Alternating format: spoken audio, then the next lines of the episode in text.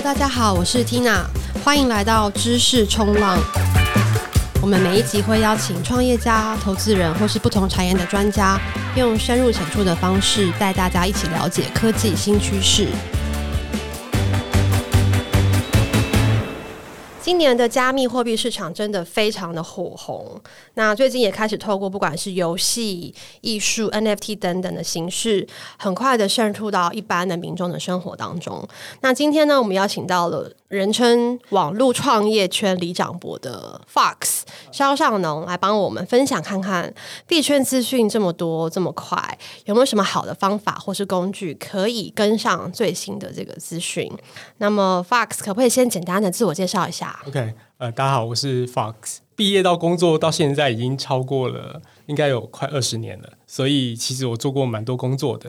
那第一份工作其实是在呃游戏公司，在松冈待了五年。那主要是代理游戏。那时候我们主要代理，比如说 Blizzard 暴雪的游戏，或者 UBI Activision 单机游戏的公司的游戏。那我进去的时候其实是。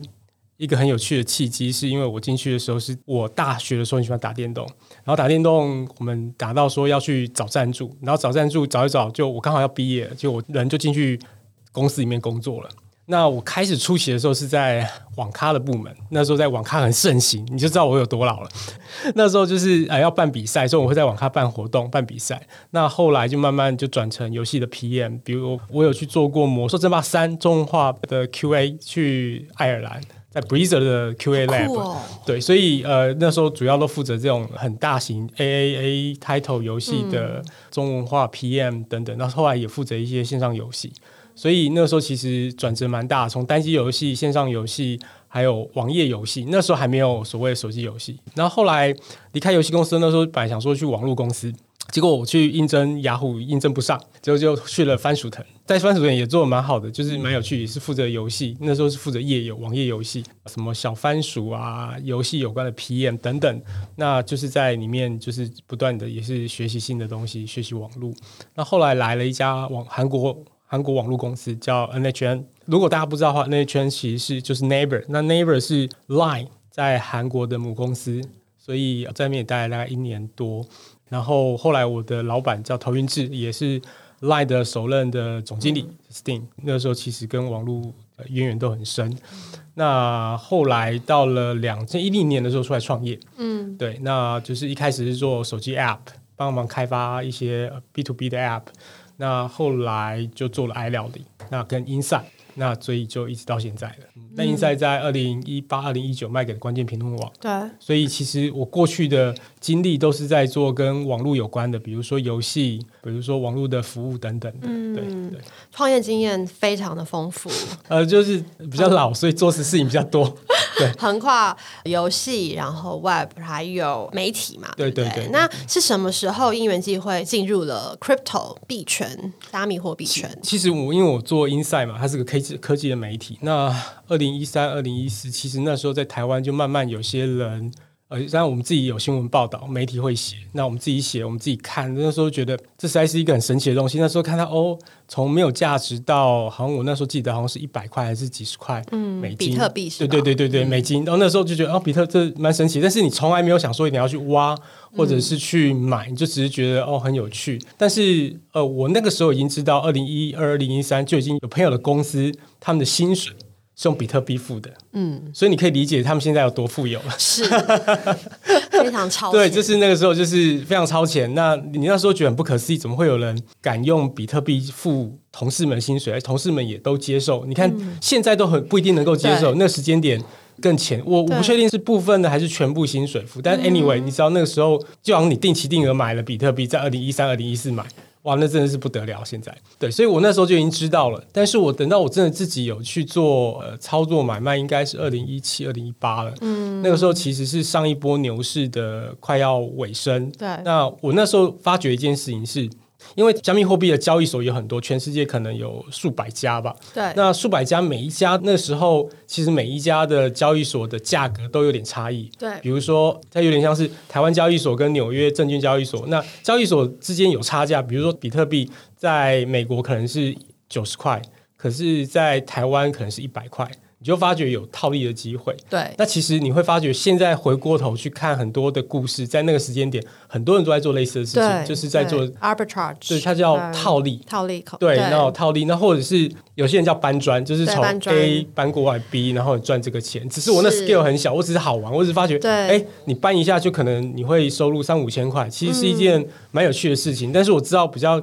大的，比如说像 FTS 的老板，他搬的是几千万美金哦，那就 scale 完全不一样。但是他的做法是从美国搬到日本或者是韩国，所以其实那个做法就是，哎，那时候很聪明，然后大量资金去杠杆，那你就会有大量的套利的机会。嗯、所以等于是你没有真的去买卖交易它，而是有点像是套利。所以那时候其实我觉得是几乎是无风险的。对，那一直到了可能到这一两年才慢慢有。这套利机会就比较少，几乎是没有了啦。因为大家的报价机制越来越完整，嗯、那它交易所之间的价差非常的小，所以不值得这样子做。所以一直到这两年才可能会比较多是用做交易的方式，就让你买卖股票做交易，嗯、买卖价差来赚钱这样子。了解，所以等于是从。在 Inside 的时候，因为写媒体写到比特币开始有了解，嗯、然后又发现说，哇，这其中好像有不少套利空间，然后慢慢慢慢就越来越进入，现在就是深陷在币圈，就变成是你比较熟悉这件事情呢、啊。那当然你就有更多机会了解这里面的生态的状态，因为你过去大家都还是会认为是诈骗啊、洗钱啊等等比较不是那么好的用途，但是。到现在为止，我觉得这整个风向已经转变了。嗯，对对。那刚刚提到说，其实一开始就整个产业啦，crypto 产业，它是在迅速的成熟当中。那可能很早期的时候，有很多所谓这种 alpha，就是套利的空间跟机会。嗯嗯嗯嗯、那现在随着它越来越越趋成熟，其实也越来越不能说越来越少，只能说机会会慢慢移到不同的地方。那现在可能就是包括像 DeFi 啊，或者是 NFT，对，整个 crypto 它不再是只有比特币了，它现在发展出它现在百花齐放，各种各样的产业跟不同的链币。那你自己会觉得？说最近这些不同的呃赛道里面，你会比较喜欢哪一些，或者是怎么去了解这不同的领域？其实你讲币链，这整个其实范围非常的广大了，对，对，非常广。因为其实你可能会有些人专注于其中，比如说我可能知道币，我可能会在一级市场买，就是在人家还没有上公发之前，我就可以先拿到，比如说白名单，或者是你是私募，嗯、你有像创投一样，你有机会拿到私募轮的 token，那你就比别人有机会赚钱。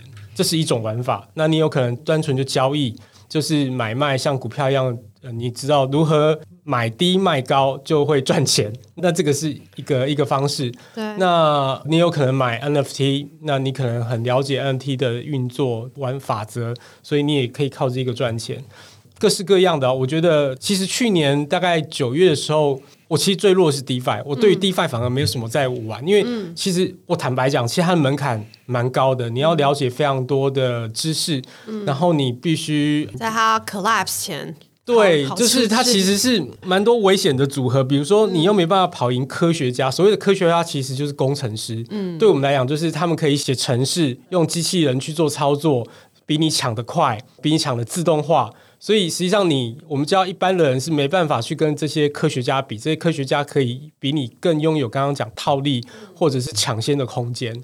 运气很好，是因为刚好去年我我有用过几次 Uniswap，有用过它来买币，那所以你会开了钱包，然后跟他有互动。那就后来就有空投，那个空投大概那时候我忘记价值是几万块台币吧。就是其实，在 crypto 的领域里面，你很有很多这种机会，你会因为一个互动，或者是因为你跟这一个你买过他什么东西，你只要跟他有过一些 transaction，那他可能在未来的某个时间点 airdrop 给你一个东西是免费给你的。我举个例子来讲啊，我前阵子本来想要买一个 NFT，是一个人物的 NFT。然后它其实有用途，哎，你可以想象它是一个可爱的小人。那可是可爱的小人，你买了它 NFT 之后，在两个月之后，这个小人可以放到游戏里面。想象成是模拟城市好了，它是一个小镇，你可以把这个人物丢进去小镇里帮你打工，那可以赚钱。那这个小人就是 NFT 嘛？那我那时候没买到，我那时候就是啊，没有买到。我知道在次级市场拍卖场里面去买那个人，那就算了。你想说这件事情就结束了。可是，在大概一个月之前，他就空投给当时间所有有去买但是没有成功的人。那个空投就是给你一张图片，那上面是一个宝箱，它是一个兑换券，可以让你兑换在它的另外一个游戏里面的人物，一样是让你可以在里面杀怪啊、赚钱等等的。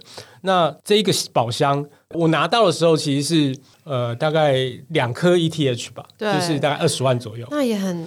很，很多到今天早上我 check 的时候，它已经变成四点二颗以太了，翻倍了。它就是已经是变四五十万左右台币。嗯、所以其实，在区块链的世界里面，很有很多这一种充满这种意外，就是意外之财。意外之财，你又不知道为什么它忽然间就空投给你，只是因为你是他的 loyal customer 或者是 user。嗯他就会给你这个 benefit，对，所以这种机会真的是蛮多的。那我们刚刚讲 DeFi 啊，这些也常常都会有这样子的空投。当他发币的时候，他就会给他的使用者一点好处，这样子。嗯、那你可以分享说，其实你跟我们大家一样，我们都不是所谓的工程师啊、科学家、啊，科学家，对，然后我们都没有这些工具可以去抢得先机。可是你还是有这么多意外之财的机会。你是平常是怎么样去 follow 哪一些媒体嘛，或者怎么样让自己可以？找到这些新的 project，这个跟我以前做 Insight 其实是很类似的，嗯，就是说如果你要拿到 first hand 的讯息，虽然我们拿到可能都是 second hand，就是如果我们一般看中文的媒体已经给你喂给你的东西，其实大部分都是第二手的。那你能够比较看到比较前面一点点的，就是你必须很勤奋的去到 Twitter，嗯，勤奋，就就是 Twitter，你去看去 follow，比如说我们以前创业的时候，可能会看 Y Combinator 的这些创办人 Paul Graham 等等的他们的 Twitter，你可能会 follow，比如说 Elon Musk。或者是 Twitter CEO Jack Dorsey 他们这些人的 Twitter，那你 follow 他们之后，他们可能会有时候会对某些 post 或某些人按赞，那你就会发现哦，这些人又可以 follow，所以你会就是层层层层 follow，那这些人都通常会有比较一手的消息，通常更一手，当然就是你在美国，而且你人在那个产业里面，你可以跟他们。Face to face 聊天，那当然最一手。但是我们能够做到最前面的，就是说你可以到 Twitter 上面 follow 这些讯息。对、嗯，那其实你就已经赢人家一步了。是，因为你通常都会在第一时间看到。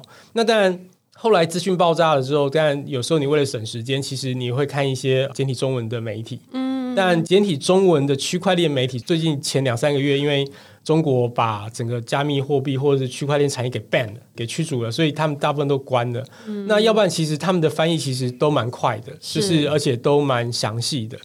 第二种方式当然就是看中文的媒体，尤其是简中的，他们毕竟他们人真的很多啦，作者呃人海战术，人海战术，那比台湾的编辑者或者是作者多。不是说台湾媒体不好，而是在数量上就是输人家，这也没办法。嗯、那所以 Twitter。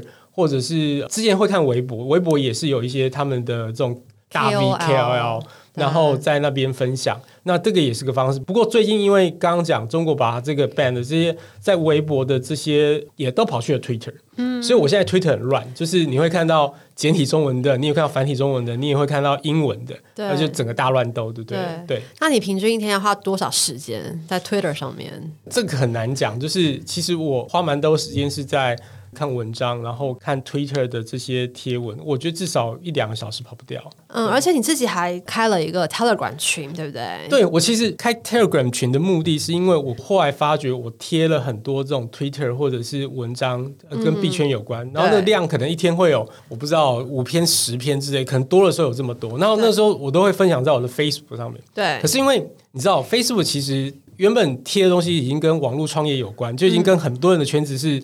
没有关系的，嗯、我有很多一些不是个这个圈子的朋友，嗯，那也就算了。这个是生活圈的关系。第二个是，可能网络圈的人其实 even 到现在，有很多人对 crypto 这件事情还是很反感的。我虽然没有直接从任何人嘴巴里面听过，但是我认为很多人对于直接讲这么赤裸裸跟钱有关的东西，会觉得非常不舒服。为什么这个人整天在讲这件事情？可是因为、嗯、因为 token 这件事情跟钱息息相关，对，所以变成说他好像是在。某种跟金钱很有关的游戏，但我觉得也不是那么的单纯。我比较像是说，跟我以前一样在分享科技新闻，只是因为现在科技或现在网络的主流变成的是，变 crypto 或者是 blockchain，但你看起来他就在讲钱，但实际上不是。其实我做的事情跟我过去十年或十五年做的事情是。一模一样的。那我为了直接分流这些讯息，我想哇，我分享太多了。那我必须把这些讯息，因为我觉得资讯量真的很爆炸。你可以想象，有 token 的，有链的，有 NFT 的。你只要每一种 post 个一两折，就已经是六折了。那真的是非常多的资讯量，你就知道把这些资讯收敛到一个你觉得贴了大家会 appreciate 的地方，那你如果要看，那你就进来这边看。对，那所以就转过来了。那大概我现在应该成立不到一个月，大概两千人吧。对啊。对，所以其实就是，哎，我觉得这样可能也对大家也比较好。那我觉得大家讨论起来也会比较安心，这样子。嗯，你刚提到一个很重要的点，就是说你刚提到说，其实你现在做事情跟过去十年是一样的，只是刚好这一次 crypto 对。做这件事情，它忽然会让你赚钱了。对，因为 token 本身它就含带着这个金钱价跟价值嘛。对，那刚好就是因为 crypto 这件事情，你刚刚讲的，很多人其实会对它感到反感，是因为它跟钱的绑定太直接了，接了，所以呢，就有一群人很聪明，把它重新包装成 Web Three、Web 三。对，我们常看到，嗯，包装成 Web Three 之后呢，就哎，大家都可以很舒服的讨论它了。那所以我们就会看到最近很多创投啊、VC 啊、创业家开始讨论 Web Two。跟 Web Three 的，嗯，可能到底是一种演进呢，还是是一种对抗，或是一种炒作？现在开始，最近 Twitter 上面很多人在吵，就就是说 Three 是什么东西？对，因为比如说 Jack Dorsey 或者是 Elon Musk，可能就觉得你们为什么在吵？你们都是 VC 在吵这些 Web Three 的东西。但我觉得这是一个包装，那的确它会在造成一种演进啊。嗯、那我自己对于呃，这其实前几天不就美国那边有听证会？然后有很多的加密业者就被抓去报告。那我觉得里面其中有一个 CEO，他讲的我觉得蛮好的。他讲 Web 一点零就是一个精心策划的 World Garden，就是一个花园。那他策展给你，你可以看到的东西，就好像这个时代杂志是精心策划的一些故事、一些文章，就给你看了，就很像一点零的东西。其实就像奇摩新闻，就是给你看。那二点零就是就好像我们比如说爱料理。呃，有很多人会自动写食谱上来分享，对，要分享给大家。只是使用者们去写写作分享，像维基百科、像无名小站，都是这些代表 Web 二点零的东西。Facebook 也是，但 Web 二点零到最后其实就是这些巨头们所掌握，包含了 Facebook，、嗯、包含了 Google 这些大公司们。那所以。这也是为什么他们现在就是包装完这个 Web 三点零之后，发觉的最新的一个说法，跟我觉得还不错的说法是，区块链代表了一种分散式的网络，比如说以太链，那你可以透过你拥有的呃，你提供。维护他们的这个账本，以太链的账本，那获得某种 token 就是你的回报。嗯，那你有机会参与治理，就是因为你拥有 token 数的多寡，参与这个未来以太坊的发展方向的投票等等的。所以跟过去比如说 Web 二点零的都是巨头们把持的状况是不一样，因为它变成是去中心化的分散式的。虽然这还是很多争议，但是相对于过去 Web 二点零来讲，它是有更多机会的。那你也因为这样子有更多的回报。那如果你过去要回报跟 Google，你肯定是要买它的股票等等的，那又不大一样。嗯、所以他们现在最新的一个说法，当然就是 Web 三点零，就是诶去中心化了分散的，那你可以因此而获得用应有的报酬，就是这样子。所以代表人们是真的拥有这一个分散式的网络。就透过 token 让这些所有用户在 day one 就等于是有拥有这个公司的一部分的价值，这个网络对对，或这个网路，然后但他也是要透过他的贡献，不像 Web Two 好，或者说现在其实你可能要去参与，比如 Google 这样子 Facebook 平台的价值的话，你可能要透过买股票啊，或什么什么，那你平常在上面的这些。贴文啊，其实是没有任何 financial 价值的回报。对，因为他们过去，比如说这些 Web 二点零的公司，其实赚钱的方式就是透过卖你个人的隐私去卖广告，那获得他们公司的利润。可是理论上啊，Web 三点零不是这个样子的。对，那所以这是我觉得这是我现在听起来最不错的一个解释。但这几天刚刚您刚刚讲，就是说，哎，VC 跟这些。大 V 们在吵架，那他们就说啊，因为 Web 三点呃，现在也都是你们在倡导，那其实有很多 Token 也可能百分之二十、三十也是你们先分走，嗯，那其实还是被掌握。我觉得也是，也不是啊，就是我觉得还是比 Web 二更为进展了一些，是，所以，所以我觉得这还是一种进步。对，对我觉得肯定就是因为这个 token 的设计，嗯、还有 blockchain 它整个设计，嗯嗯嗯、它可能在一开始这个设计上面，它可能就已经决定了这个发展的方向会跟之前是不一样的。对那但我觉得，当然现在还算是很早期，我还看不出来它是不是真的以后就没有所谓的平台或中心化，因为你看现在，比如说 OpenSea，比如说 NFT，对，去 OpenSea 买，那它是不是一种平台，对不对？它其实本身还是是一个平台了，因为它还是，我觉得这还是嗯无可避免，你还是有一些习惯上的，就是你是得透过这样子的界面去买，对。但只是他说在在这个时间点，其实它还是百花齐放，可能你到 OpenSea 上面，你可能以太链上面的 NFT，你很习惯到 OpenSea 上买，对。可是如果今天是在 Solana 链上面的，你可能那边可能就有。其实坦白讲，我可能觉得五到十个不同的这种 marketplace，嗯，它就好像是你可以把它想象成是 NFT 的 eBay，对，就是你可以在上面买很多的不同的 NFT，但在不同的链、不同的区块链上面就有不同的市集、不同的 eBay。那所以现在就是一个比较分散的时代，这样子。对对。对。啊，我觉得如果要帮 Web Two 的平台说一句话，就是话，就是说，其实它不是完全邪恶嘛，就是说，它其实平台还是提供了这个某种便利性，它帮大家把这些东西集中在一个地方，然后你可能整个手续或什么是比较简单的。如果你 versus 你自己要去找所有的不同的这些作品啊，或者要去不同地方交易，所以它还是有一些必要性存在，因为不会，它不是一刀切，就是。在明日过后，就只有 Web 三这件事情，不是，它其实是一个混合的存在，而且就是。只是说它是一个过渡时间，就是，是就都会存在，它不会有一个把另外一个大型的压制。我觉得这个时间点还离非常的遥远。没错，它应该就是慢慢的演进，然后也要看用户怎么去慢慢的一步一步的接受跟这些产品它未来的一些方向。对，对因为其实在我刚刚讲嘛，其实有包含了你要去申请一个钱包，然后你要维护钱包的安全。现在有很多，其实，在 Crypto 这边还是非常多的诈骗。我必须讲，直到现在。你必须维护好自己的钱包、自己的私钥，保存好这些东西。然后你要对治安很有认识、很有意识，要不然你的几百万、嗯、几千万一下就被被骗掉了。嗯，那其实这都是学习的过程。我认为每一个人进到这个圈子，多少都会被骗一两次。对，至少交学费嘛。对，交学费。所以我觉得是，如果你越早去参与这件事情，多理解它，而不是排斥它。我认为是比较好的一个选择。嗯，对，OK。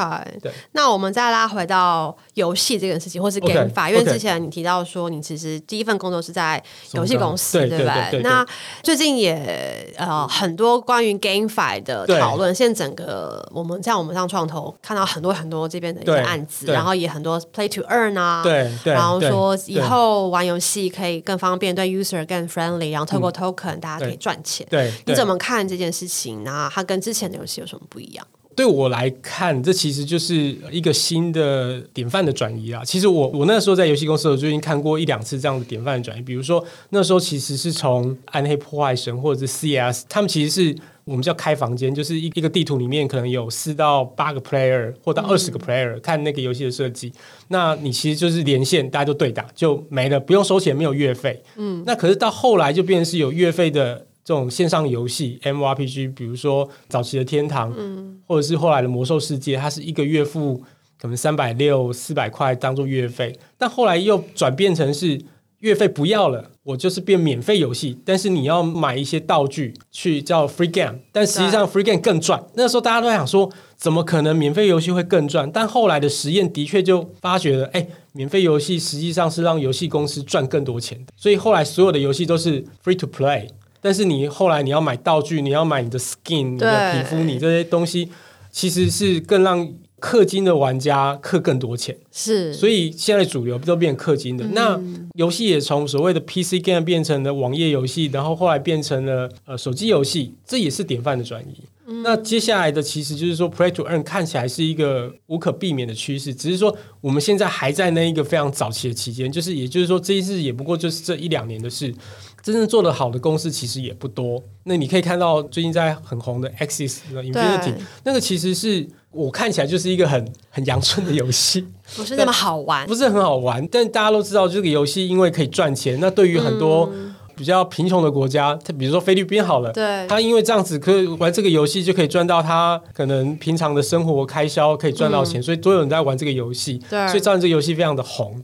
那同样的，现在有很多新的游戏，其实我必须讲，它其实就是一些庞氏骗局的感觉。但其实这很早期，所以都会有类似的特征，就是它并不好玩，它就是为了赚钱，它可能只是为了某种变形的庞氏骗局。但是我认为，在接下来的三五年内，一定就会有更正规的大型公司，或者是特别为了这样子游戏而成立的工作室，把这些所谓的 tokenomic 呃游戏内的经济做得更好，嗯、大家更容易赚钱，它更不会容易崩盘。设计了更好的游戏出来，那当然不管是游戏的体验，或者是去赚钱的体验，可能都会越来越好。我认为现在还很早期，但你会看到很多失败的声音。嗯、但我认为失败不可避免，因为它就是得尝试。那你一一直尝试找到 best practice，嗯，那才有办法继续往下一步。那现在还在早期，对，对啊，因为其实 Axie Infinity 这个就是可以说是 play to earn。Game 的代表吧，对对对对，那它其实是一个越南的一个游戏公司，对，然后他们其实二零一八年就出来了，他们公司叫 Sky Mavis 嘛，对对对，其实他们刚开始也是蛮难去募资啊，或是也没有什么人特别在在关注他们，对，因为那时候其实没有的人在管什么 Play to Earn，其实那不是一个很主流的东西，但是我觉得今年也是因为疫情嘛，疫情那它让大家都在家里面不能出去，对，然后再来，我觉得菲律宾。它其实这个用 crypto 作为支付啊，或者是它整个这个交易，其实是非常比其他国家来说，大家它用的更普及的一个地方，它是可以从。便利商店就可以直接把 crypto 变成现金换出来的。Oh, OK OK。所以因为因为其实菲律宾有很多外佣嘛，在世界各地，当他们在打钱从其他国家打回菲律宾的时候，他们其实都是用用比特币来再再再打。对啊，因为他们这样的汇率是比较便宜。因为如果你用传统世界的方法，用比如 Western Union 这种是八到十趴。OK。可是用用 crypto 就可能很低。所以其实他们已经很很习惯于去操作。在 crypto 跟现金法币之间的交换，所以我觉得是因为这几个因素。那的确，他们因为疫情，很多人都失业了。对。然后他们发现，哇，play to earn game 这样子在玩的时候，一个月可以赚的钱跟他们之前不但是一样，还可能更多。更多对。所以他就一瞬间七月才爆发的。发对。对。那爆发之后，Axie Infinity 这个游戏，它在七八月的时候，它一度它的这个收入超越了以太坊。对。所以就引起了全。球的用户跟创投的注目，所以现在我们就看到很多很多类似这样的游戏跑出来。那的确，大家对它的评价很多都是有好有坏嘛。当然是说，对，哎，这个好像是一个很好的使用场景，让这个 crypto 可以更快的呃进入对进入用户手上。但另一方面，大家也觉得说，这样的游戏其实跟一些 Triple A 一些很好玩游戏比起来，根本就是天壤之别，它不好玩，对不对？你会觉得你在工作，根本不是。在玩那，所以这也是另外一个我们在观察，说到底他接下来会怎么发展？是不是大家到底在 play 还是你在 earn？对不对？是不是可以两个都得到？这其实就像早期的 Facebook 上面有很多的 app 游戏 app，对，开心农场，开心农场，那个那个时候那时候我们对我们做游戏的人来讲说是什么什么烂游戏，但是它就是很赚钱，很多人玩。那我们通常都会讲这叫出圈，就出了原本的。Crypto 这个圈子，让更多人 S 进入到这一个圈子里面的一个一个方法，是通过玩游戏来进入这个圈子。所以、嗯、还有一个，当然刚刚讲菲律宾，那但因为手机的普及，所以让这件事情更容易做到。嗯，那我觉得这都是 Crypto 为什么会越来越庞大的原因，就是从一七年到现在，最主要就是使用的人口的基数越来越多，拥、有加密货币的人也越来越多。对，那比如说今年以来，可能。我甚至很多人其实是不知道比特币，但我知道狗狗币，我知道柴犬币，我知道这个狗狗币，所以我买了这个币。然后有人，比如说二零二一的一月一号，我买了两块钱美金，我就是千万富翁。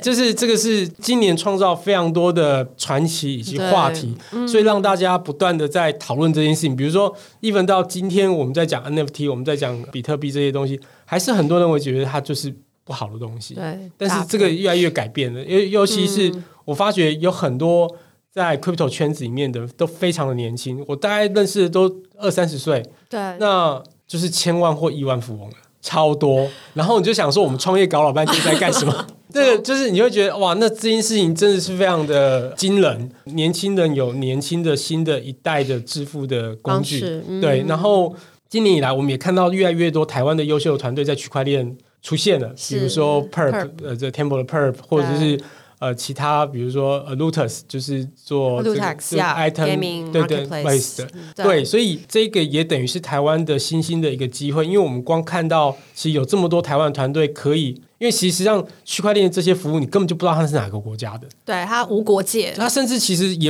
大部分我我们有看过俄罗斯的、东欧的、欧洲的各式各样各地区的服务。这一次的这个革命不只是只发现在美国，而是世界各地都有。对，那所以我觉得这是台湾另外一个巨大的机会。然后也是我觉得我不知道对 VC 好不好了，但是我知道蛮多进入 Crypto 的 VC 都赚了蛮多钱的，比如说 S 六的 Crypto 或者是什么，对对对对对。然后比如说 AppWorks 就投了 Flow 嘛，但是知名的一个很顶尖的案件嘛。那所以其实我觉得对所有人来讲都是一个比较大的机会。然后甚至我知道在募 Token 的这些估值或市值其实都。还蛮高的，很容易就是可能做到 post 几十个 million，对，对几千万美金，对对对对对对对对，所以都还蛮惊人。尤其对台湾这个又是个巨大机会。以前我们可能觉得没办法跟国际 pitch，但是我最近听过 pitch 的案件是、嗯、啊，我就是因为疫情的关系，我就线上所有人约 Google Meeting，然后我们就是 deal 一个 SAFT，就是一个简单的合约，然后就给对方。那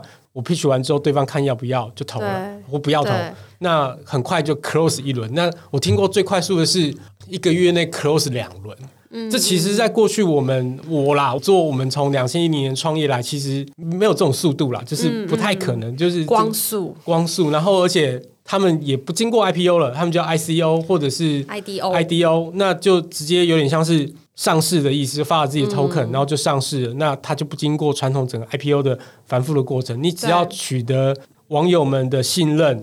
你很快就可以募得一笔你需要的资金，你也不用再走传统的 IPO 了。所以这整个都是一个划时代的眼镜，更不用讲最近在讲一个叫 DAO，就是自治的一个组织，Decentralized Autonomous Organization。对对，所以这些都会是接下来可能十年、十五年的新的变革。那再加上现在流行在讲这个 Metaverse，Metaverse 不是已经过了吗？metaverse，metaverse 不是没有，我昨天我昨天才看到人家讲说，哎，Metaverse，如果你在看人家 pitch 里面看到这样子的字眼，对，大部分都不 OK，就是因为说整个 infrastructure 还非常的遥远，就是。你要离他们讲要离一级玩家的世界还非常的遥远，嗯、那可能都可能还有蛮多年的时间要走，对对对，加上这些所有加 NFT，所以就是一个连 Facebook 都叫 Meta 了，你看这件事情多重要，啊、连 Square 都改名叫做 Block。所以，其实你可以看到，在美国的这些大的公司对这些事情都非常的重视。嗯，对，对，的确。这一年啦，今年真的是 crypto 大放异彩的一年。那我觉得很多年轻人都加入，也是因为刚刚你提到，不管是很多各种意外之财，对，或者是他们在这个领域找到了很多自己的可以发展发挥的这个机会。对，那提到包括像投资，也是很多人说，哎，其实 Web Three 每个人都是投资人，每个人都是 VC，因为你有 token 了嘛，你可以透过 DAO 去投 NFT，去投另外一个 project。那他因为这个原生。就带了一个金钱或投资的这个概念，每个人都是股东，所以他让所有人好像开始很快就习惯了去以这样的方式去去看每个事情，事情所以是真的是很有趣。对，等于每投资一个 token，或者你等于是在理解他的 project。对，那。只是现在真的太 formal，就是太狂热了，所以有很多人其实是买了 token。坦白讲，我有些是这样，就是我买了他 token 之后，我才发觉哦，原来他这个 project 是长这样子，嗯、然后真的是一个。蛮不错的 project，你才发觉哦，原来长得这么厉害是这个原因的。嗯、对，同时有很多 project，它就是所谓的 mean token，对不对？对对对，它其实就只是一个空气，所谓的空气币，就是刚刚讲柴犬或者它没有什么 fundamental，对，对不对？它也没有什么产品。但因为现在就是一个所谓的 Web Three，可能就是 community 对来来决定嘛，共识。所以如果大家都觉得哎柴犬很可爱，对我要买，那也不需要有什么产品。没有 Elon Musk 就是说哎，我可以拿柴犬币来。Elon Musk 对对对倍数，对对名人倍数。然后，那我刚刚我觉得你刚刚提到另外一个说，哎，在币圈今年好像募资都特别快速，对，然后估值又特别高。所以我觉得这也是当然，因为今年我觉得大家都看到了 crypto 的潜力。那另一方面，我觉得现在是在一个大通膨加上大牛市大放水的状态的一个状态，所以我觉得很多热钱都涌进来了。那再加上的确币圈的另外，你刚刚提到另外一个，算是它的游戏规则是，它不像传统世界，你是产品。做完，公司发展的很完善，你才去上市。你在那边是你，你都还没有做好，你就先上市。对，其实其实对我们来讲，对我们这种 Web Two 的，踏实的不是不是踏实，我们就觉得哇，无法。现在的时代真的是让我觉得我活错时代了，就是。我们看到有很多人的白皮书，如果你是要发 token，有所谓的白皮书，那发现这白皮书这个 schedule 这个未来的展望计划，哇，写的真是简单呐、啊。然后我就想说，哇，我们以前写计划写的要死要活，就、嗯、拿不到多少钱，就你们可以拿多少、嗯。其实对我们来讲，其实是一种很大的冲击。但我觉得，我想要安慰你，就是 就是你看到当然是很光鲜亮丽的一面，但但坦白说，我觉得我也因为我们也看了一阵子嘛，那我们也经过经历过上一次的这个 cycle，算是泡沫 ICU 曾经也是这么的对对对对对对对，这么的算是一个融景好了，对，对，那每个人都靠了一个白皮书，就募了很多钱，但但其实后来他迎接到是很多泡沫嘛，因为我觉得他其实到最后，我觉得做一个一个公司或者是做一个产品，他还是回归到呃，对，还还是得实在。那我觉得在币圈创业，虽然你很，尤其在现在，你的确是蛮容易在一开始就获得很多资金的支持，对，可是。来得快去得快嘛，很多时候你看到的是它很容易就上去，但它下下来也是非常快的。然后如果你没有真的做出东西来，你上交易所之后可能就是泡沫的来临，所以归零了。所以你要维持币价，其实还是有它的难度。那另外就是说，我们观察这个整个币圈的发展嘛，我们我们说去年就是开始可能。就是整个币圈真的从，或者说整个 crypto，它真的是脱离了只有比特币这件事情，对，对不对？对，所以有 DeFi Summer 嘛，去年暑假 DeFi 整个就百花齐放，然后 Perp 也是其中的一个很厉害的 player。